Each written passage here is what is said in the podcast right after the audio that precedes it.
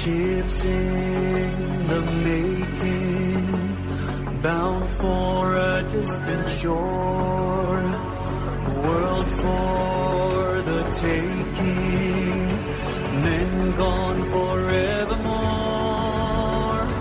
boarding and setting Sexto Continente. Dirigido por el obispo de San Sebastián, Monseñor José Ignacio Monilla.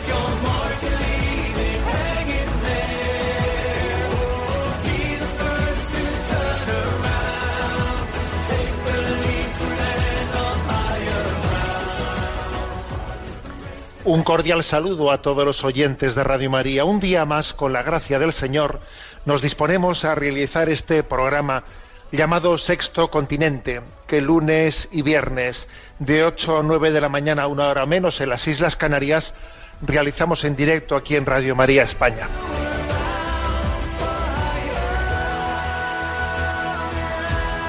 Hoy se cumplen 100 años del nacimiento de San Juan Pablo II.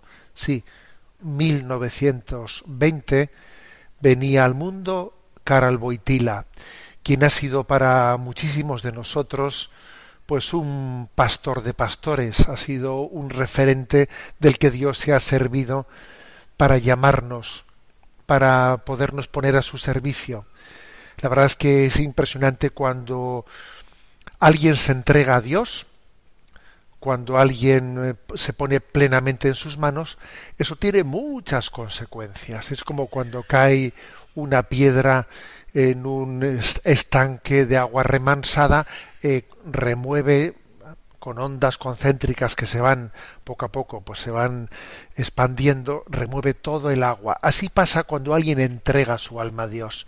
Tiene muchas consecuencias. ¿eh? La vida de San Juan Pablo II ha marcado la vida de muchísimos obispos, de muchísimos sacerdotes y del que os habla. Yo me siento con una profunda gratitud.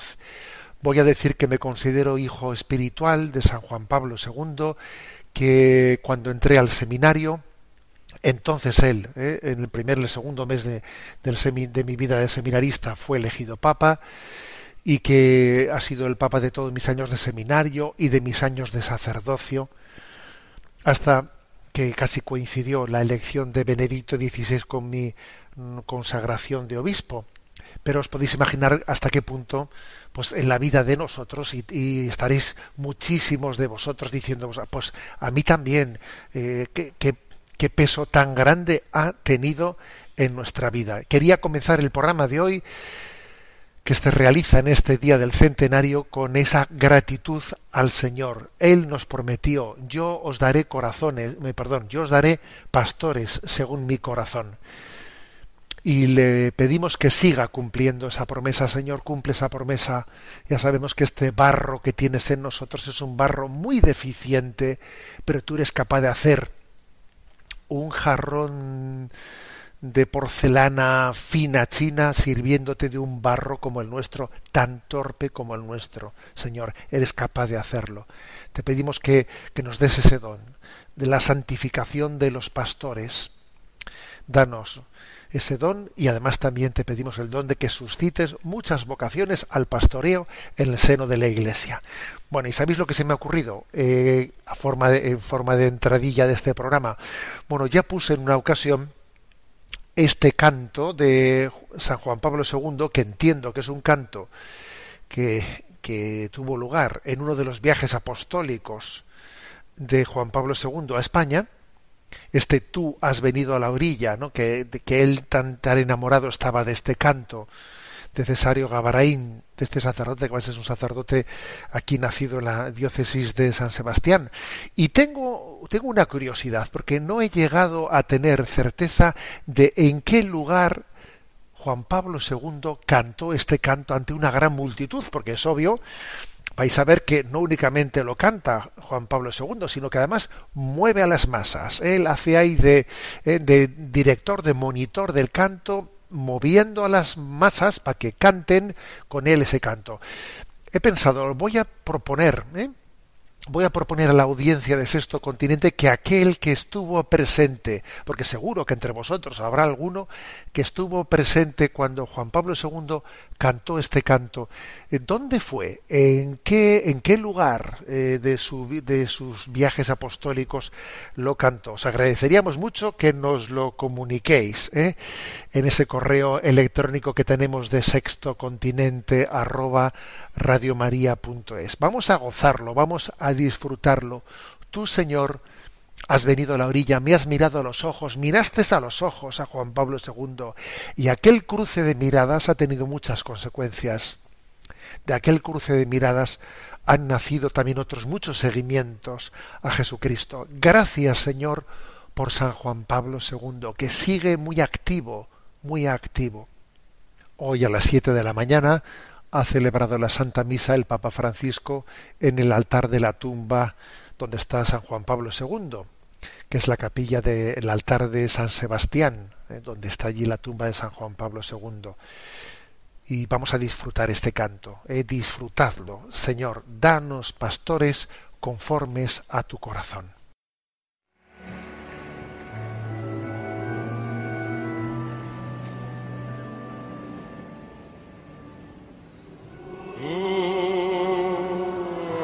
Venir a la orilla, no has buscado ni a sabios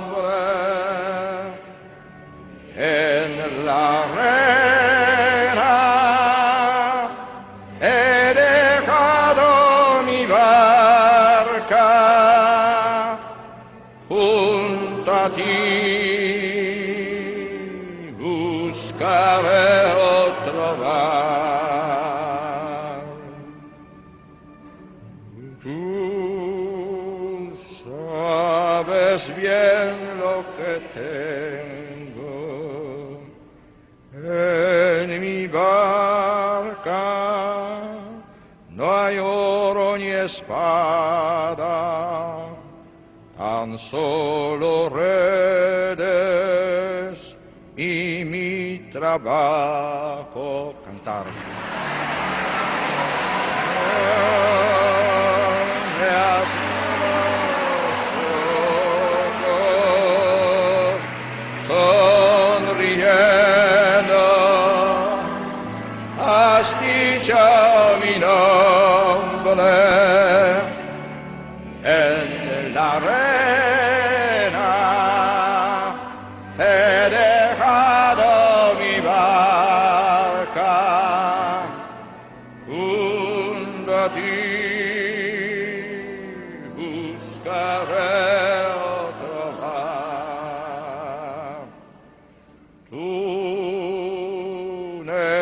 Χρειάζεταις μις χέριας, μις καντάνσιος,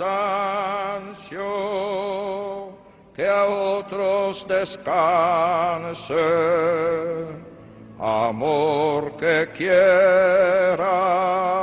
μις χέριας, μις καντάνσιος,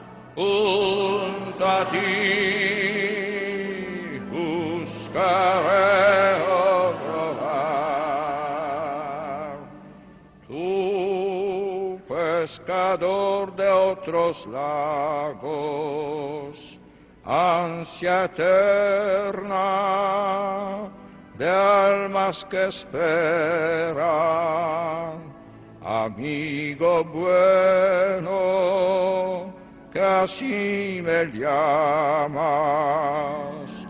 Señor, me has mirado a los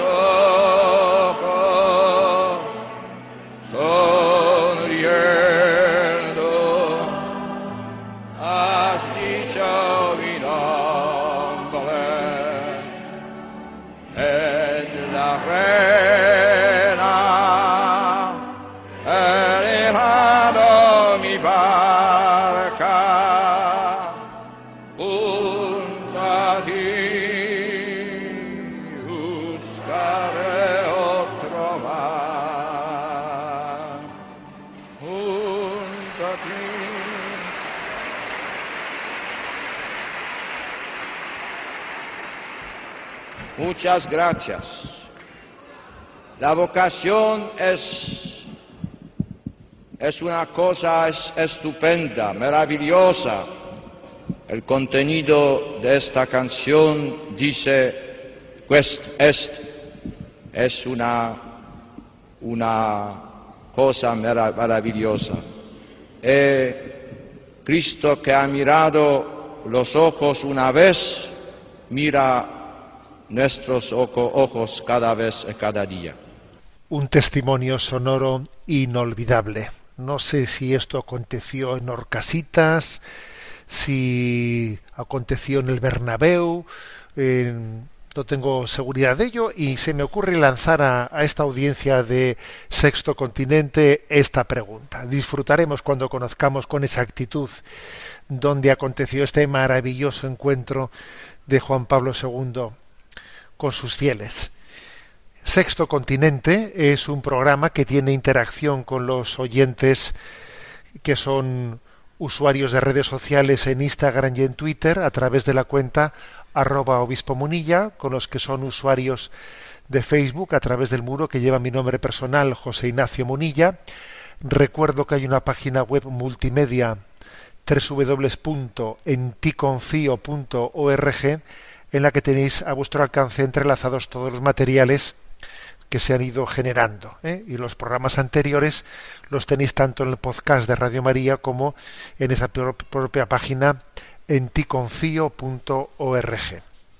Y bien, en esa página, en ticonfio.org, pues he puesto también a vuestra disposición una página, perdón, una carta pastoral conjunta que hemos escrito los obispos de la comunidad autónoma del País Vasco y de la comunidad autónoma de Navarra, una carta pastoral conjunta que estos, que estos días se ha publicado, que tiene como título Bienaventuranzas en tiempos de pandemia.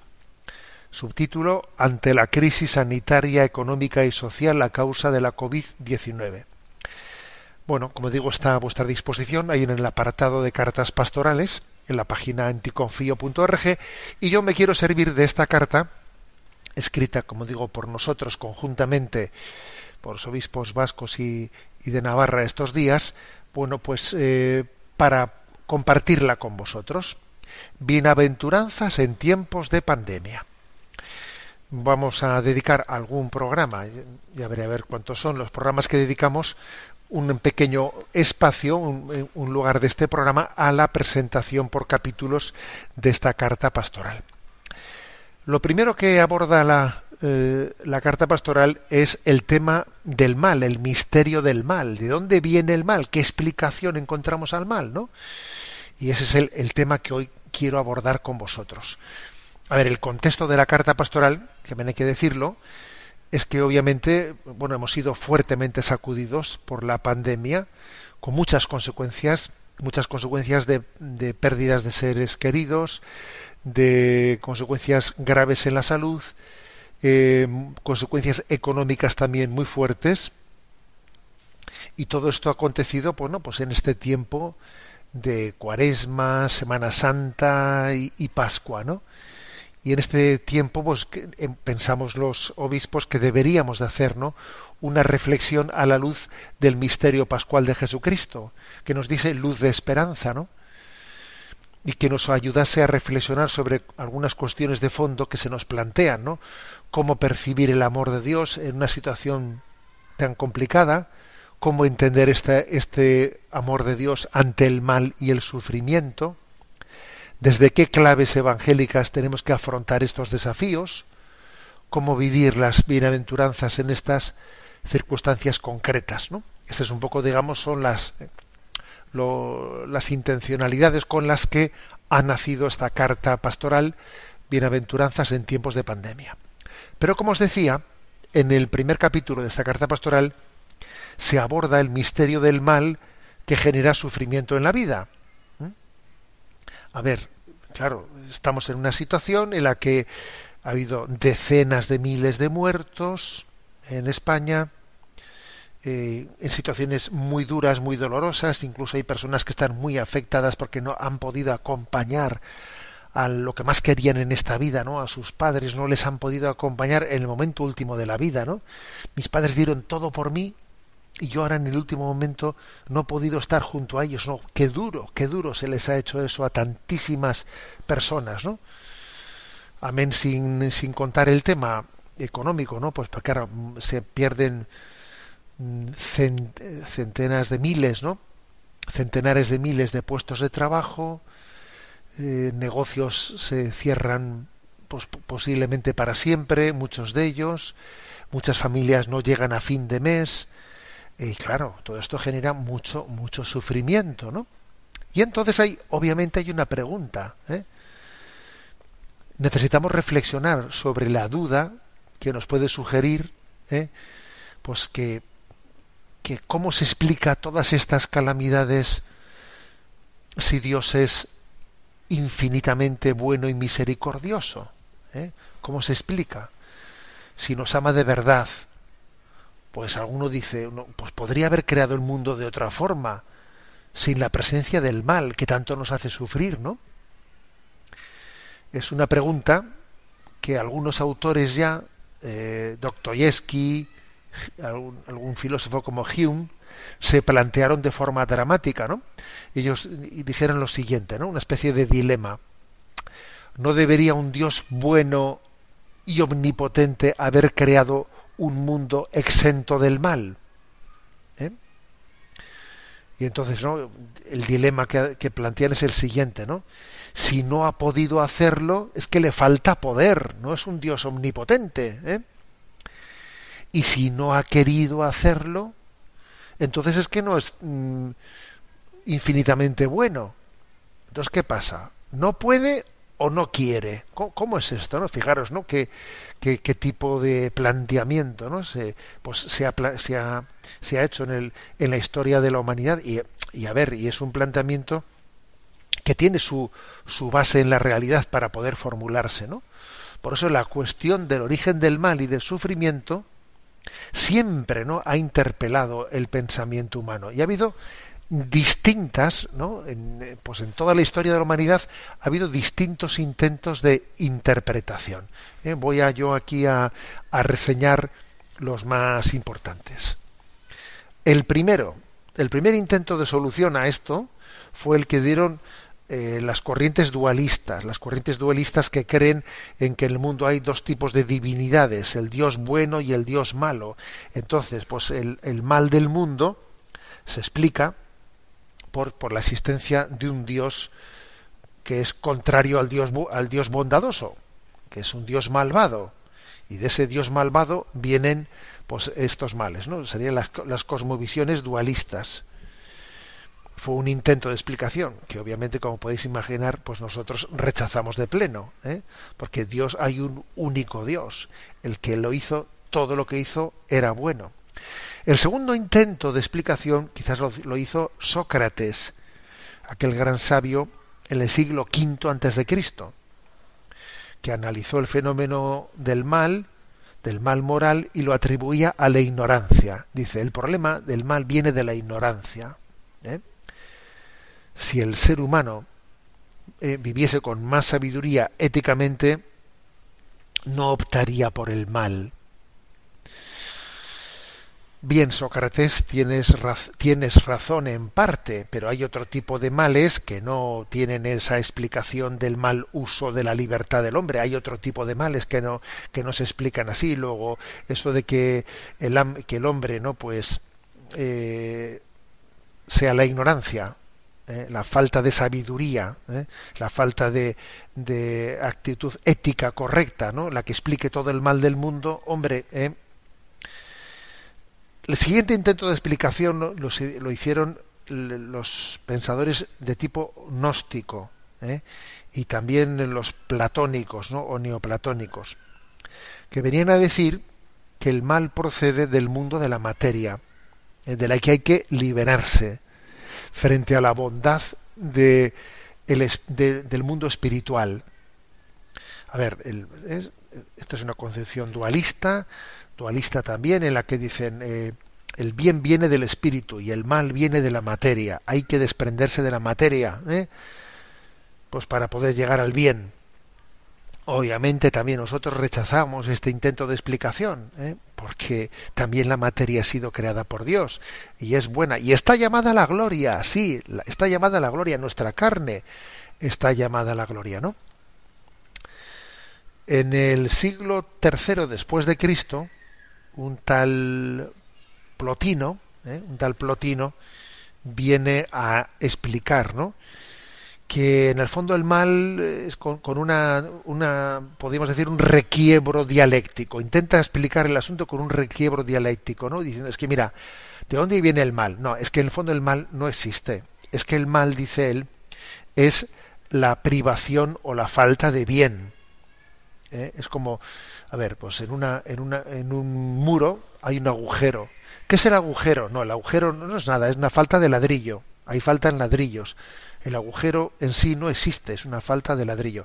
A ver, mm, señor Plotino, no nos tome usted el pelo. ¿eh?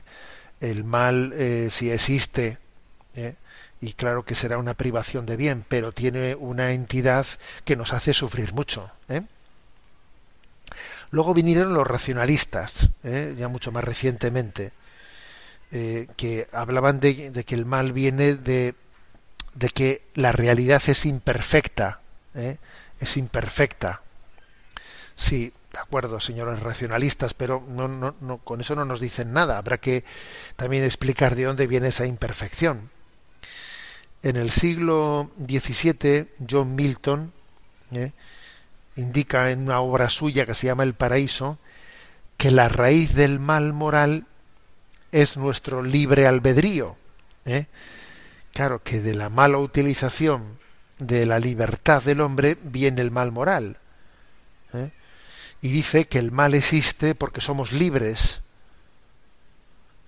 puesto que Dios quiso que no fuéramos encadenados, quiso que fuéramos libres y la posibilidad de, hacer mal uso de nuestra libertad, pues tiene esas consecuencias. ¿no? Esto lo dijo eh, John Milton en el siglo XVII, que como veis es una, una explicación que se aproxima, eh, se aproxima bastante a la, a la, a la respuesta cristiana, aunque claro, se queda muy corta todavía. ¿eh? Y bueno, pues hay que decir que quizás especialmente Hegel ¿no? y todos los que son los filósofos de, de la dialéctica en el siglo XVIII y XIX vienen a, bueno, pues eh, vienen a, explicar el tema del mal diciendo que bueno, pues que el bien y el mal eh, forman parte de, de, la, de una realidad que en el fondo es una lucha entre extremos, ¿no? el mundo se mueve en un continuo movimiento de tesis, antítesis y síntesis, ¿no? Es una lucha entre extremos contrarios. Bien, señor Hegel y, idealistas, ¿no?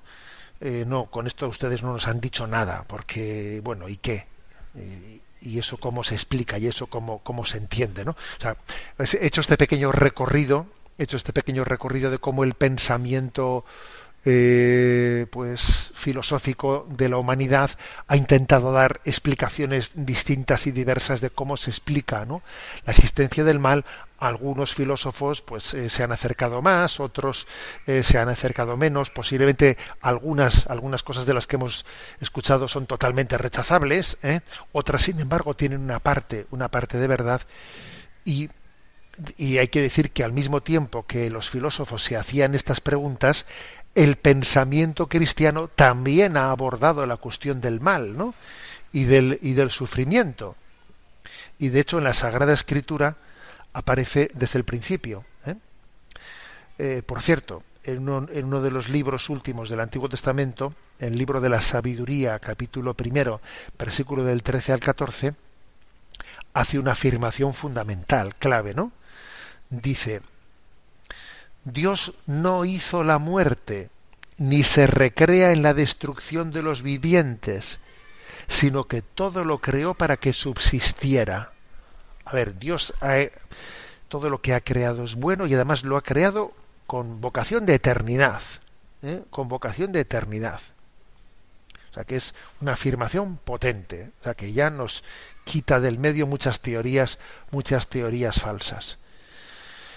Bueno, esa afirmación es clave, pero también hay otros, otros muchos pasajes ¿no? en, el, en la Sagrada Escritura donde se aborda el tema del mal de una manera muy especial en el, en el conocido libro de Job, donde se hace una profunda reflexión sobre el mal y el sufrimiento del justo. Si Job es un hombre justo, ¿de dónde, le puede, de dónde puede venir ese, ese sufrimiento? A ver si no ha hecho nada malo. ¿eh? Si no ha hecho nada malo la tesis de los tres de los tres amigos de Job, ¿no? que defendían que la que el mal que Job estaba padeciendo tenía que venir de algún pecado oculto. A ver, hay que intentar hacer ahí un psicoanálisis para buscar algún pecado oculto que esté por ahí, porque de ahí de algo tiene que venir este mal que le ha venido a Job, ¿no? Si fuese un hombre plenamente bueno, no tendría ninguna desgracia, todo le vendría bien. Bueno, pues como podéis eh, comprender, esa tesis eh, es totalmente rechazada, diciendo, a ver, eso no es verdad. Eso de que, de que el mal de este mundo venga eh, únicamente a los malos. No, no. El mal de este mundo lo, padece, lo padecemos todos, seamos buenos o malos o, mediocres, ¿no? por cierto, en este libro de Job se hace una una referencia a, a la existencia de Satanás, el cual no explica todo el misterio del mal, pero sí explica parte del misterio del mal. ¿eh? Porque Satanás fue creado y todos los ángeles caídos fueron creados como buenos por Dios, pero es verdad que una vez que han caído, ellos hacen un influjo eh, pues muy clave, muy importante, para explicar el mal del mundo. Sin eso ciertamente sería difícil explicarlo. ¿no? Aquí en la carta pastoral hemos recogido los obispos pues unas, eh, unas palabras de, muy recientes del Papa del pasado 1 de marzo de este mismo año, ¿no? 2020, donde dice también hoy Satanás irrumpe en la vida de las personas para tentarlas con sus propuestas. Mezcla las suyas con las muchas voces que tratan de domar la conciencia. Desde muchos lugares llegan mensajes que invitan a la gente a dejarse tentar para experimentar la embriaguez de la transgresión. La experiencia de Jesús nos enseña que la tentación es el intento de tomar caminos alternativos a los de Dios. Por todo, por todo esto es ilusorio, pero todo esto es ilusorio. Pronto nos damos cuenta de que cuanto más nos alejamos de Dios, más impotentes y desamparados nos sentimos ante los grandes problemas de la existencia. Bueno, o sea que Satanás ejerce ese influjo, ¿eh? ese influjo de, de apartarnos, de apartarnos de Dios. Y ciertamente hay muchos males en el mundo que serían inexplicables sin la acción de Satanás.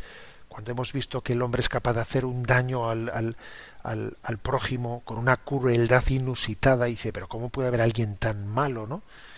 Obviamente pues nos comprendemos, ¿no? nos remitimos a la existencia de, de, Satanás. Bueno, o sea que estaba diciendo que en el libro de Job también hay una referencia a Satanás y el libro de Job subraya que aunque Dios misteriosamente permite el sufrimiento del justo, le pone un límite, no permite, no le permite a Satanás, no le permite que eh, pues que el hombre eh, pueda eh, sufrir el mal más allá de unos límites que Dios es capaz de integrar en, una, en una, providencia suya. Es curioso esto. ¿eh? En el libro de Job pasa algo que es sorprendente, que es, que es paradójico, ¿eh? que la oscuridad, la dureza del sufrimiento es el contexto en el que Job experimenta profundamente la verdad del amor de Dios. O sea, no, no, no había llegado a tener experiencia de Dios Job hasta que no también sufre el mal. Hay una frase conocida, ¿no? Job 42.5 que dice, solo te conocía de oídas, pero ahora te han visto mis ojos. Es curioso, ¿eh? O sea, el, la experiencia del mal afrontada y superada permite ¿eh? permite tener un grado de, conocimiento y de sensibilidad para valorar el misterio de Dios eh, que es como si abriese los ojos, es como si el dolor fuese un despertador, fuese un despertador. ¿eh? Esto, por cierto, apostaría a que muchos de los que me estáis escuchando estáis pensando ahora mismo, ¿qué verdad es que personas que han sufrido especialmente en la vida, luego se les nota un grado de madurez muy especial? Han crecido más, ¿eh? tienen un grado de, de, madurez extra. ¿eh? Sí, el, el dolor, eh, el sufrimiento es también un despertador de la sensibilidad, ¿no? Bueno, entonces de repente aquí se abre también otro otro punto de, de otro punto de abrirnos a un misterio, ¿no? No será tal vez que para descubrir el misterio de Dios, ¿no? Dios permite también contrariedades que hagan que no nos distraigamos, ¿no? En, en vanidades, ¿eh? porque la vanidad eh, eh, puede ser lo que más distraiga al hombre del conocimiento del misterio último de la vida. Por ejemplo, cuando alguien ha tenido ¿no? pues una enfermedad, ¿cuánto valora lo esencial? ¿Cuánto valoro ahora la, la familia, la gente que me quiere? He puesto mi atención en lo esencial, no me pienso ya distraer en tonterías. Es curioso esto. ¿eh? Bueno. Bien, en la Sagrada Escritura la literatura profética de los profetas, especialmente el libro de Isaías, en lo que se llama el cántico, el cántico de Yahvé, eh, habla de, de un misterio del sufrimiento que es sobrellevado por ese siervo de Yahvé, que es profecía de Jesucristo. ¿eh? El Señor me dio una lengua de discípulo para saber decir al abatido una palabra de, de, aliento. El Señor Dios me abrió el oído ¿eh? y yo no resistí ni me eché atrás. El Señor Dios me ayuda, por eso no sentía los ultrajes, por eso endurecí el rostro como pedernal, sabiendo que no quedaría defraudado. Es decir, en esa en ese Mesías, en ese Mesías que será enviado a Israel, se da también la imagen del siervo de Yahvé. Será un Mesías que será capaz de comprender el sufrimiento del hombre que participará también del sufrimiento para poder también así, digamos, entender al hombre. ¿eh? Bueno, de esta manera se llega al pleno al pleno sentido del evangelio no y ese pleno sentido del evangelio por ejemplo ¿eh? pues ya es cuando Jesucristo se presenta como aquel en el que el, el misterio del sufrimiento no se da una plena explicación, porque hay que decir que si alguien busca en la Sagrada Escritura una explicación eh, matemática, eh, eh, pues de, del origen del, del, origen del mal con todos sus detalles, pelos y pelos y señales, se va a quedar se va a quedar insatisfecho. Es verdad que se habla del pecado original. ¿eh? Luego, luego, por lo tanto, en parte sí es cierto, ¿no? Eh, esa explicación de que del libre albedrío, ¿eh? de, la libertad del hombre se deriva también la posibilidad de utilizar mal la libertad y de ella se introduce, ¿no? Se introduce un pecado que distorsiona el conjunto de la humanidad que había sido creada en el bien. Hay un principio distorsionador.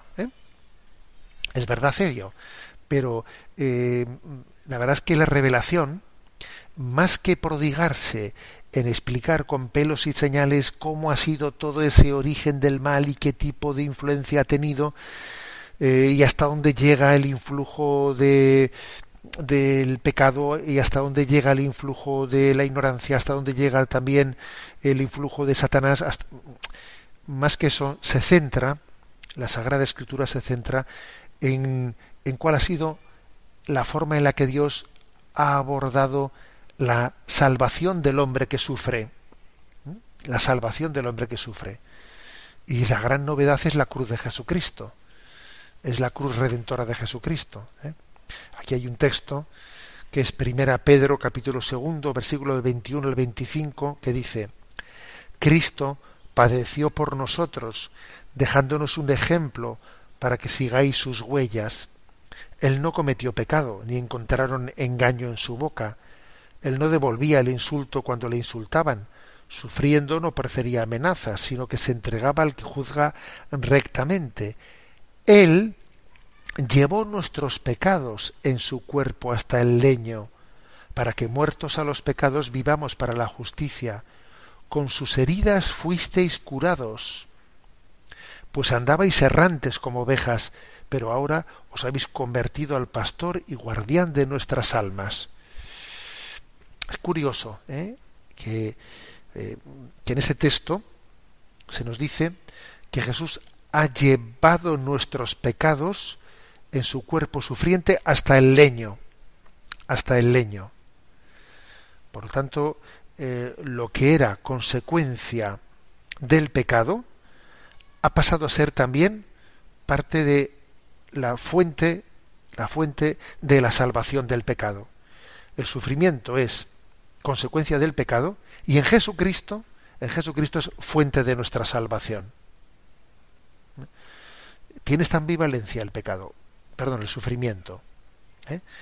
Es consecuencia del pecado y al mismo tiempo el mal, el sufrimiento, es también la fuente desde la que Dios ha querido salvar, salvar al mundo, asumiendo el mal, siendo él el inocente, asumiendo el mal que no le correspondía y haciendo una ofrenda por la salvación del mundo. ¿eh? Jesucristo asume los sufrimientos, los dolores y la misma muerte de sus criaturas, de sus hijos, que no pueden alcanzar su plenitud sin acoger, sin acoger a Dios, sin acoger el don de Dios en Cristo crucificado. Y así, por ejemplo, ¿no? en ese episodio conocido en el que Jesús se encuentra con el ciego de nacimiento, un terrible sufrimiento, ¿no? También el de la ceguera, y le preguntan ¿quién pecó, este o sus padres, para que naciera ciego? Jesús contesta, mira, ni pecó este ni, pecó ni pecaron sus padres. O sea que en parte, en parte claro que, ¿eh? en otros pasajes de la Escritura se dice claro que el, mal entró como consecuencia del pecado. Pero, sin embargo, aquí dice, mira, ni pecó este ni pecaron sus padres, sino para que se manifiesten en él las obras de Dios. O sea que aunque una parte de la explicación es que ciertamente el, el, sufrimiento entró, el mal eh, entró como consecuencia del pecado del hombre en la humanidad, al mismo tiempo Jesucristo con su respuesta ha superado completamente eso. ¿eh?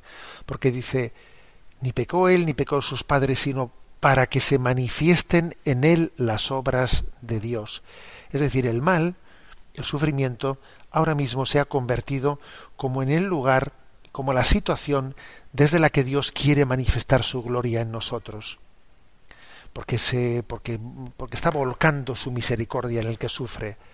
Porque cuando nosotros nos volcamos en el que sufre, estamos proclamando la gloria de Dios el mal ahora mismo es una oportunidad para que brille el bien. El sufrimiento del hombre es el escenario en el que Dios quiere que brillen las obras de misericordia. Donde abundó el pecado, sobreabundó la gracia. Esta es la última respuesta. Esa, el mal es sobrepasado por el bien. La última palabra no es muerte, sino resurrección. La última palabra no es pecado, sino gracia. La última palabra no es sufrimiento, sino que es felicidad y bienaventuranza. Bueno, hasta aquí llega este primer capítulo, ¿eh? primer capítulo de esta carta pastoral, Bienaventuranzas en tiempos de pandemia, que como habéis visto aborda el tema del, el misterio del mal y el, el origen y la explicación del mal. Continuaremos, Dios mediante. Tenemos ahora nuestro segundo momento de oración musical. En este centenario del nacimiento de San Juan Pablo II, escuchamos esta canción de Gonzalo Mazarrasa, Vestido Blanco, compuesta eh, con el motivo de su atentado, del atentado de Juan Pablo II en la plaza de San Pedro, un 13 de mayo.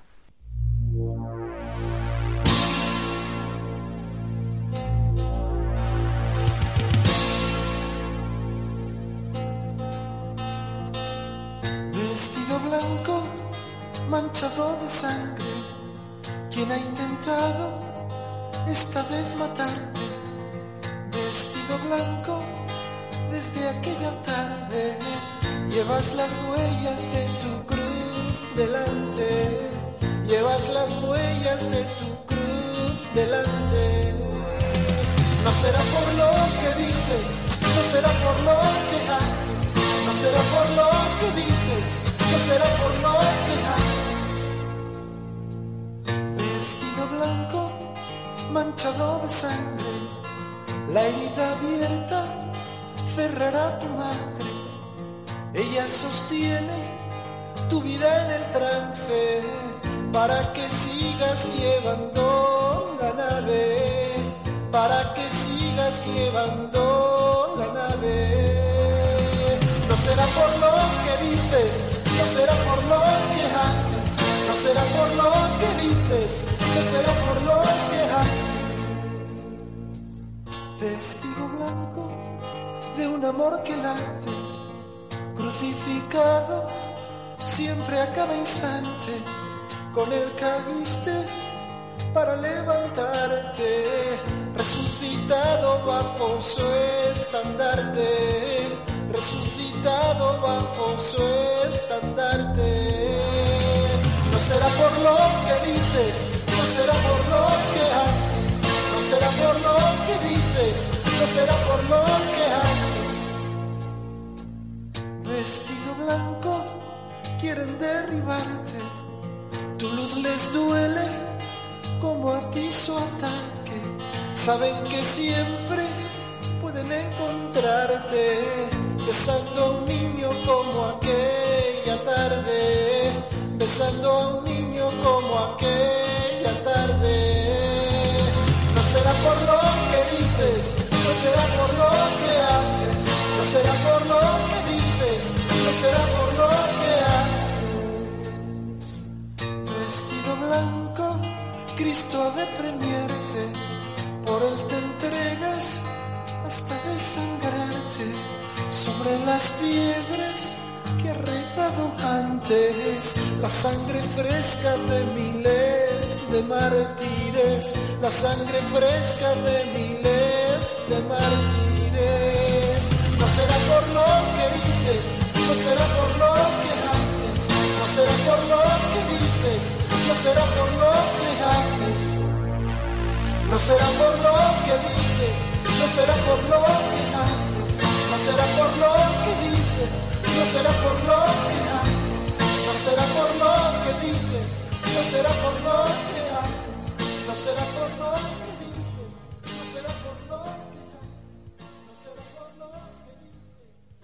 Nuestro rincón del DOCAT y hoy iniciamos el capítulo octavo. Son doce los capítulos del, del DOCAT. Por cierto, aprovecho un poco para, para encuadrarlo, ¿no? O contextualizarlo. El primer capítulo es el tema de el amor como el plan maestro de Dios. Segundo, la Iglesia y lo social. Tercero, la persona humana.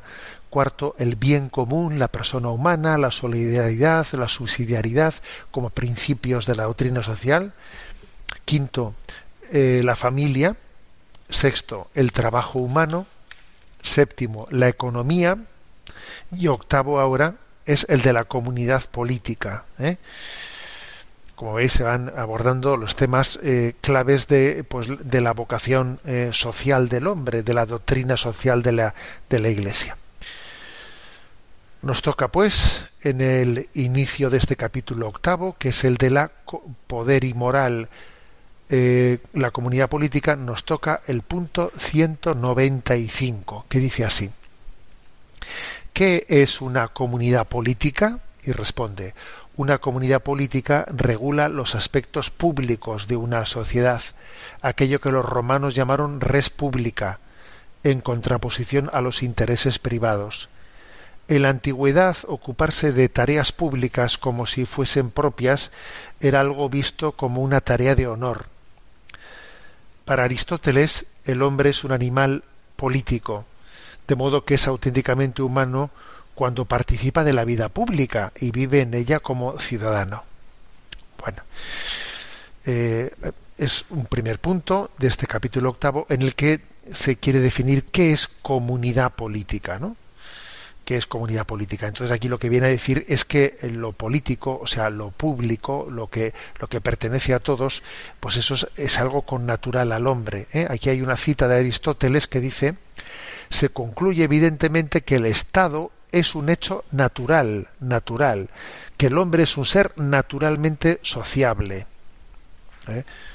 O sea, esto es así, ¿eh? es decir, no, nuestra visión desde la doctrina social de la Iglesia no es que lo propio del hombre, lo inherente sea su vida, ¿eh? su vida mm, privada, personal, ¿no? O como mucho familiar, pero ya de ahí para adelante, pues el habernos conformado en, sociedades organizadas en, estados, eso ya han sido construcciones posteriores que no pertenecían al ser del hombre. Pues no.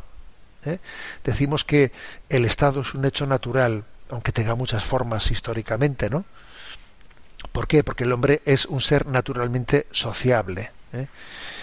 Y quizás este punto 195 que hoy comentamos lo que quiere es rescatar del desprestigio, de la sospecha en la que ha caído el término eh, comunidad política o político.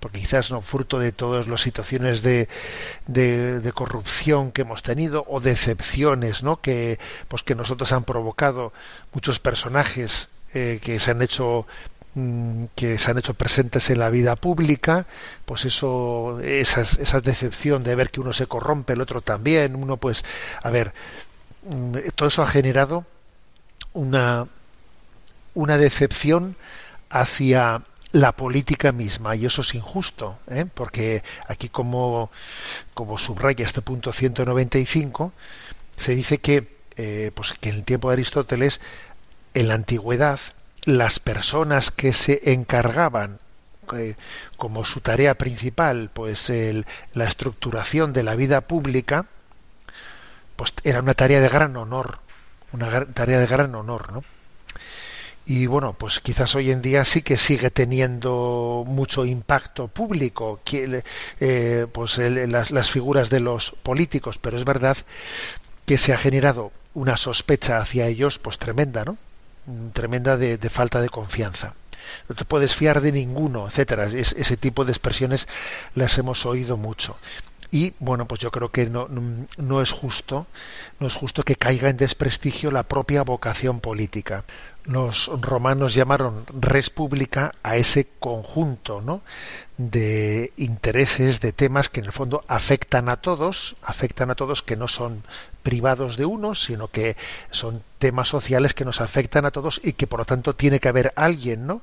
que se encargue de esa res pública, de ese eh, entramado social ¿eh? que dentro del cual vivimos estamos todos insertados ¿eh? y el hombre y el hombre tiene dentro de sí esa vocación esa vocación pública, la tiene, aunque sean pues unos cuantos los que se dediquen de manera más específica a ello, pero todos estamos llamados a participar de alguna manera ¿eh? en la vocación política, no a, a, decir, bueno, esto no tiene que ver conmigo nada, ¿no? Como por ejemplo, pues imagínate, pues, a ver, eh, pues el, el químico, oye, tiene que haber algún químico, pero yo no tengo ni idea de química ni me interesa. Bueno, eso de la química podrá decirse, pero de la política no. De la política tiene que haber un interés común en todos nosotros porque todos somos animales políticos que estamos llamados a tener un interés por la res pública, aunque sean unos cuantos los que específicamente se dediquen, se dediquen a ello. ¿eh? Bueno, creo que este es eh, la, el, punto primero de este capítulo octavo es la reivindicación del valor de la dignidad de la, de la vocación política y la importancia de la, de la conciencia de que existe una comunidad política. Bueno, como sabéis, tenemos también un apartado para la intervención de los oyentes, pero en fin, se nos ha echado un poco el tiempo encima. En cualquier caso, invito a los oyentes a que intentaremos reservar más espacio el próximo programa podéis escribir al correo electrónico sextocontinente arroba sextocontinente arroba y ahora en este último momento del programa quiero recordar pues que estamos en la, en la campaña de mayo de Radio María. Y bueno pues eh, después diré una palabra pero ahora os pido que escuchéis con atención este mensaje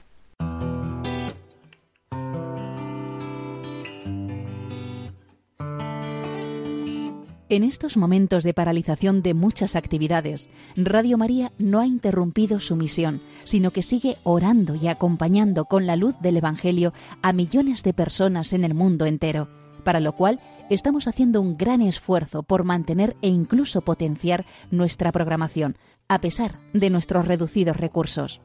Por ello, os pedimos más que nunca oraciones por el personal y voluntarios de Radio María para que la Virgen proteja su radio y podamos seguir realizando nuestra labor.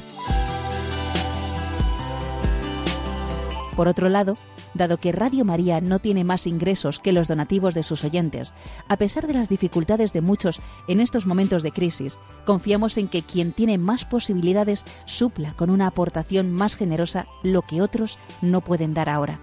Así, entre todos, con donativos pequeños o mayores, Radio María podrá seguir avanzando en España y, a ser posible, ayudando también a otras Radio María de países más necesitados.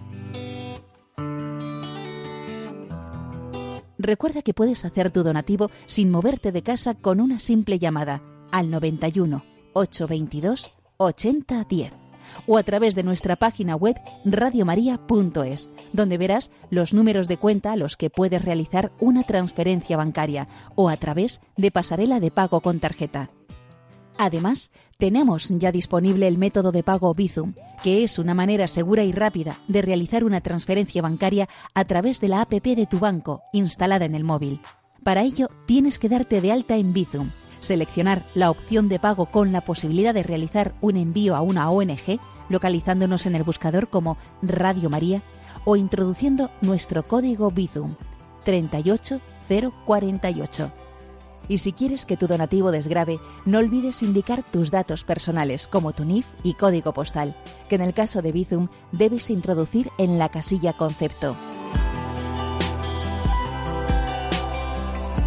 Radio María una voz de esperanza en el mundo. Lo dicho, que entre todos hacemos uno y que cada uno de nosotros en esta familia que es Radio María aporta y colabora según los dones que Dios le ha dado. Es una alegría muy grande poder hacernos partícipes, no somos pasivos, no. En este proyecto de Radio María todos somos activos según cualidades, según dones, según situaciones, pero cada uno de nosotros tiene algo importante que aportar a la salvación del mundo, a la evangelización de este mundo.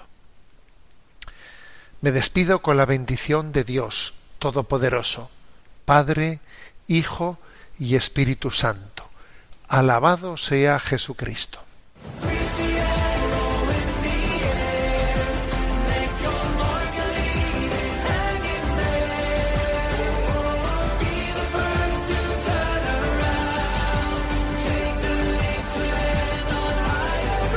Y así finaliza en Radio María, Sexto Continente, un programa dirigido por el obispo de San Sebastián, Monseñor José Ignacio Munilla.